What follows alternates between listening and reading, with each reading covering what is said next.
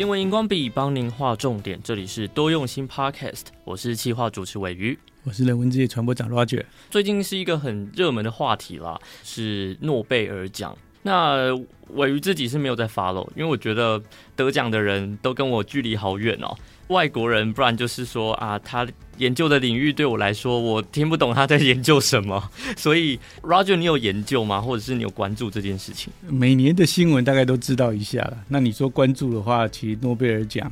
他都是各领域的那个杰出者嘛，我们只会觉得说，嗯、哦，原来今年大概又有什么样新的，应该是这样说啦。每年这些各领域的这些专家们啊，其实都会发表非常多的这些研究，嗯，对不对？那有很多研究被证实啊，可是呢，我们其实因为不是那些领域啊，物理啊、化学啊。经济学啊，所以我们平常其实不太会去涉猎这些。嗯，可是呢，诺贝尔奖就会把得奖组的他们的贡献呢，啊，再次提醒一下。那我们也可以把它当做一个知识啊，跟科技的这个里程碑，让我们了解一下。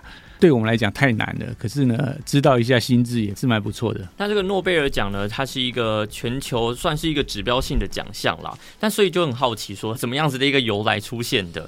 维基百科还有联合新闻网找到了一些资料，就是说呢，诺贝尔奖它的创办人是，当然就是诺贝尔啦。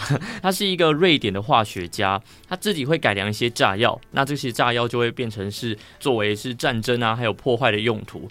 虽然他是一个化学家，还有制作炸药的人。但其实他是主张和平主义的，非常的吊诡，对不对？不会啊，很多的科学在发明的过程中，嗯、它其实利益是良善的，可是呢，通常使用都会被歪掉，因为这个是当权者啊，哦等等的这些用法就很正常的。诺贝尔生前，因为他这个炸药啊赚了很多的钱，但是他。后来觉得很多人拿这个炸药去做破坏战争用途嘛，嗯，所以他其实是希望大家在应用科学上呢，往人类的正方向去发展。他就把他的所有的这些财产呢，把它变成基金，然后用每年这个利息去做这个表彰各得奖者，不管在物理上啊、化学上啊、医学上啊、文学上啊，或和平奖上，那一直到。一九六八年，瑞士中央银行又增加了一个经济学奖。嗯，所以其实整个下来，诺贝尔每年要颁发的奖总共就是有六个。嗯，那我们还是回来聊聊今年的好了。今年的这几个奖项，伟云，你最想了解哪一个奖项？因为我不了解这些领域啦，但是我看到一个很特别，是物理学奖的，好像对未来人类科技突破点的一些研究的感觉。那这次的物理学得奖者就是美国的克劳泽、法国物理学家阿斯佩，还有奥地利的量子物理学家柴林厄。那他们就是做了纠缠光子的实验、贝尔不等式，还有量子资讯科学等方面的突破性研究。大家听完之后，是不是觉得我是在说什么呢？那我们就介绍几个今年诺贝尔奖里面跟大家比较容易理解的。好了，经济学奖。得奖的是前美国联准会的主席伯南克，还有美国学者戴蒙德，还有戴布罗格，然后他们研究了银行还有金融危机的贡献。对，那你看他既然是美国的前轮会的这个主席的话，就代表他当时影响全球经济很深的一个人。美国的联准会啊。不管做了什么决定啊，它会影响全球的经济。嗯，像最近美国的联准会在连续升息嘛，导致美元很强势，各国的币值都一直贬。那整个这个供需啊，资金的移转啊，都会变成被它联动。今年得奖的这个伯南克，他主要就是在我们 COVID-19 的那一段期间啊，他们就是共同推出的就是所谓的量化宽松啊。啊，因为你知道那个时候是因为全球都封城嘛，大家基本上都不会去消费，整个这个制造业也好，旅游业也好，全部都萧条。通常这个联准会他们那时候做的这个量化宽松的方式，就是说，呃，当他把利率往下降的时候，或者是我们讲印钞票，就让这个市场流动的这个资金会变多。哦。然后另外就是说，如果是像你尾鱼是有钱人啊，对不对？你钱放在银行就不会有利息啊。因为它量化宽松，所以呢，你就会拿出来投资。嗯，所以它某个程度就是，当大环境不好的时候，它这个时候就刺激大家去投资，刺激大家去消费。嗯嗯嗯，对。那像现在的话，是因为热钱过多，所以他把这个升息拉高以后呢，刺激大家去存款。哦，对，然后他就是随时要掌握现在的经济状况，然后是比较好的这个对策，免得经济市场失序。所以为什么现在用升息的方式去抗通膨，就是这样。就是说，因为钱太多了，所以他开始把市场的钱收回去。那这三位得今年诺贝尔经济学奖的这些学者呢，就是表彰他们全球的经济也算是有一个贡献。其实我们活在这个社会上，很多东西都在做调节啊，什么水果产季，那大家就去吃它便宜。政府通常就会去做一些规划设计，说，哎，香蕉，比如说种植面积过多了，明年到这个时候应该会供过于求。对，所以他就会讲说，哎，你要哪些要去转重？其其实就是这样的道理，避免大家一窝蜂去做某些事情。哦，其实大自然就是跟社会都是一样，就是平衡就对了。中庸之道。对。好，那我们再来看看另外一个这个，呃，我觉得也蛮有趣的是，这个今年诺贝尔的医学奖。医学奖呢，这一次的得奖者是瑞典的遗传学家，叫帕布。他发现了已经灭绝的人类基因，然后去关注一些人类的演化，对于厘清人类的演化历史脉络有一个很大的贡献。很好玩，就是说他在我们现在人的基因里面找到那个尼安德塔人的基因，证明了一件事情，就是说很多的基因你就可以去找出来说，哦，原来这是人类演化的一条路径。哦，从这个基因的密码去找出来，那也为后面的人在开创了一条路。很多的知识就这样一直累积，一直累积，可以让我们可以去理解。不过，我们今天看到的这么多的这些学者，其实都是很长时间的这些研究，他才会变成一个这样子的重大贡献。为了这贡献，都不知道做了多少次的实验啊，多少次的研究啊，才做得出来的。好，再来，我们来看看今年的这个。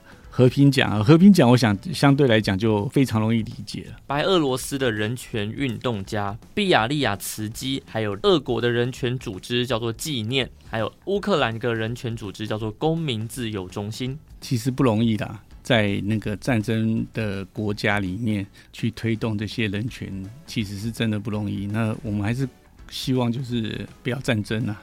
给他们一些鼓励，我想也是诺贝尔的一个期待吧。就是这个基金会期待大家，呃，应该要和平共处，嗯、而不应该就是用暴力解决问题。对，对什么事情都可以谈的。好，再来讲个跟大家离比较远的，就是物理跟化学啦。啊，真的蛮远的。对，我们都不知道多久之前没有看过物理课本跟化学课本哈。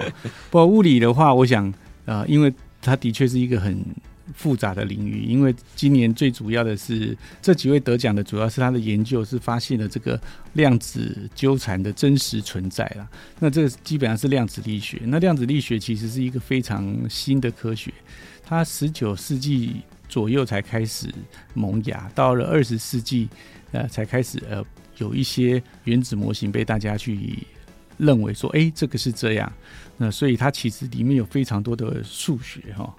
还有很多的假说。今年的这个得奖者呢，发现这个量子纠缠的真实存在，其实某个程度就是间接的证实了说，哦，量子力学的这个学说上，在这个地方是正确的。我觉得这个的确也是太困难了。也许哪一天鮪鱼，你应该要找个那个物理学家来上来跟大家上我们的节目来跟大家分享一下。有机会的话。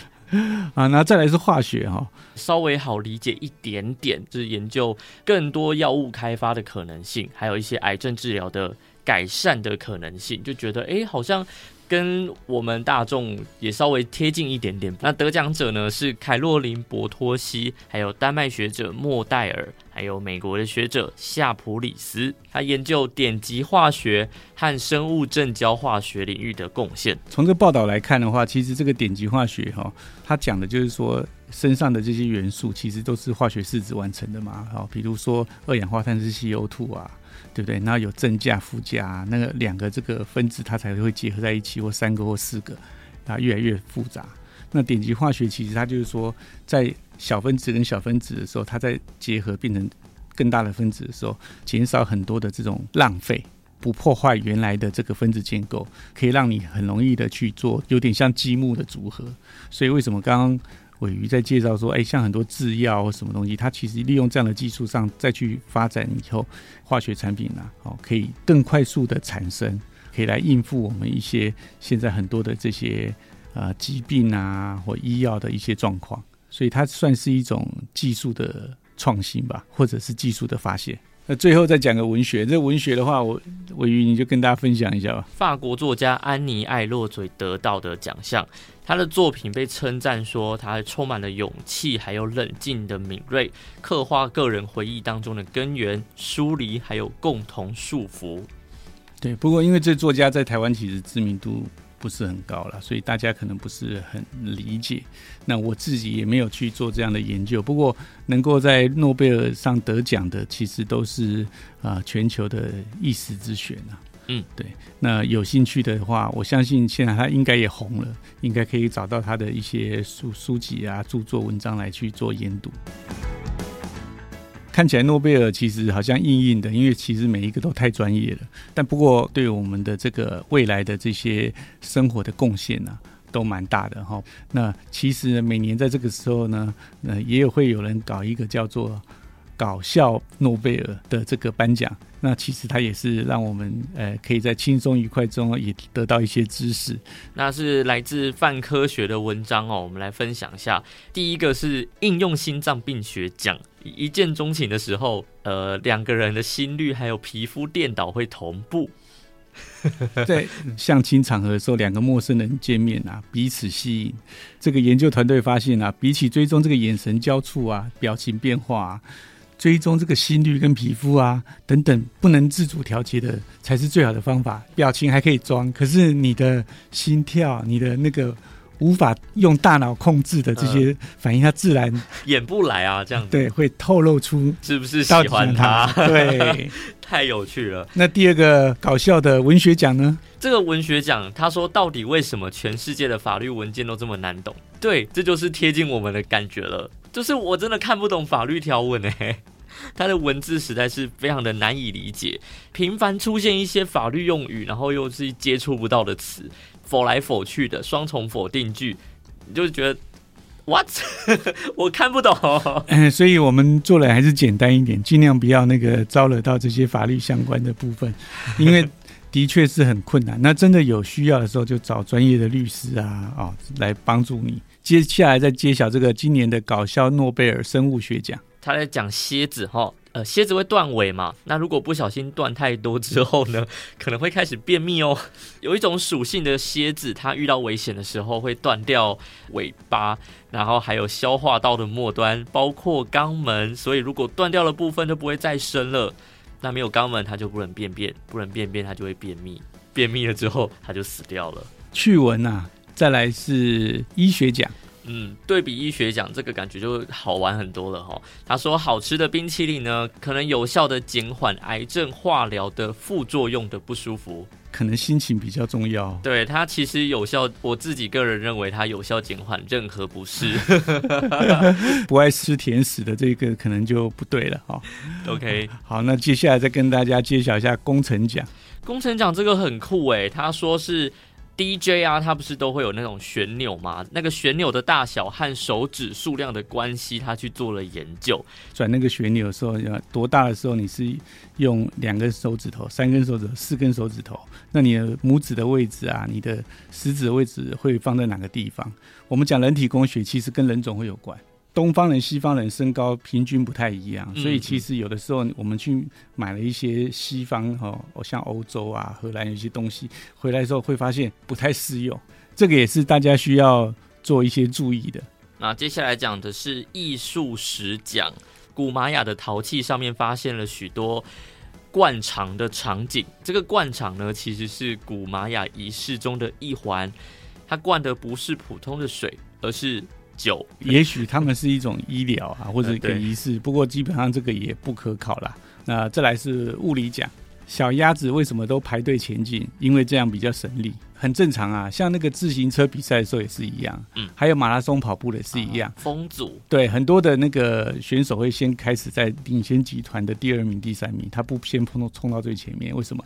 因为第一名要承受最大的风阻。对，这也是那个小鸭们啊，直接就是从自然界里面啊学习到的一种，所以以后记得那个大家出门走的时候，不要横的一排，可以直的一排，大家走路 也比较省力，也可以比较不会占据那么多的车道，有道理。或人道。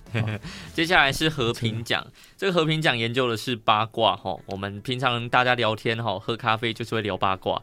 他在讲研究显示说，哎，在不清楚消息来源到底是不是真实的时候呢，和你的关系来决定要我要说实话还是说谎话。这个研究也是蛮有趣的，不过这个很容易去理解了。不过老实讲啦，就是我觉得我们就做人就不要八卦就对了，不清楚的事就真的不要乱讲。对对对，这个 OK OK。对，而且你看，他也告诉你了，这研究报告，你看这个不熟悉的人，他跟你讲的东西，那个八卦假的几率就比较高。OK。对，因为他会决定在这个情况下跟你讲假话。所以呢，不要道听途说。OK，再来是经济学奖。他说，比起才华呢，其实福气、运气其实更重要。对，所以要结好缘啊，结好缘你才会得有好多助缘啊、贵人啊。所以不是你自己才华洋溢就 OK 了。现在在这个社会上做很多事情，其实就是要集体嘛。你看我们这次的诺贝尔奖，很多都是两位、三位、两位、三位团队在得奖的。一个人要完全得奖的几率其实是不高的，因为众志成城嘛。那同样的道理，就算你再有才华，如果你有很多的助力更好。所以我们记得随时要跟身旁的周遭的人啊，要结好缘，把所有的东西转成你的助力啊。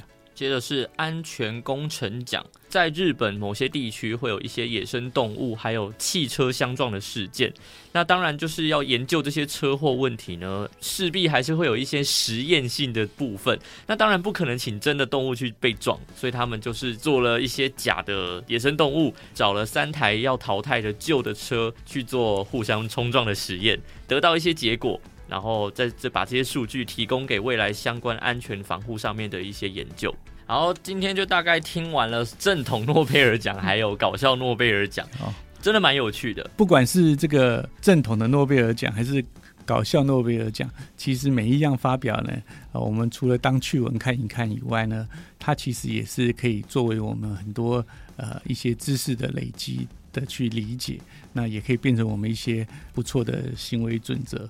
没错，所以在此呢，跟大家宣布，我们多用心和平奖哈，得奖的就是我们多用心本人啊，Podcast 哈，听多用心一定会有天天好心情，所以呢，请大家下载我们的 Podcast，然后开始听多用心这个频道，然后也分享给你们的朋友们。尽量也给我们一些回馈，然后想要多了解哪一方面的新闻内容或趣闻，也可以给我们留言。这里是新闻荧光笔，提供您观点思考。我们下回见，拜拜。拜拜。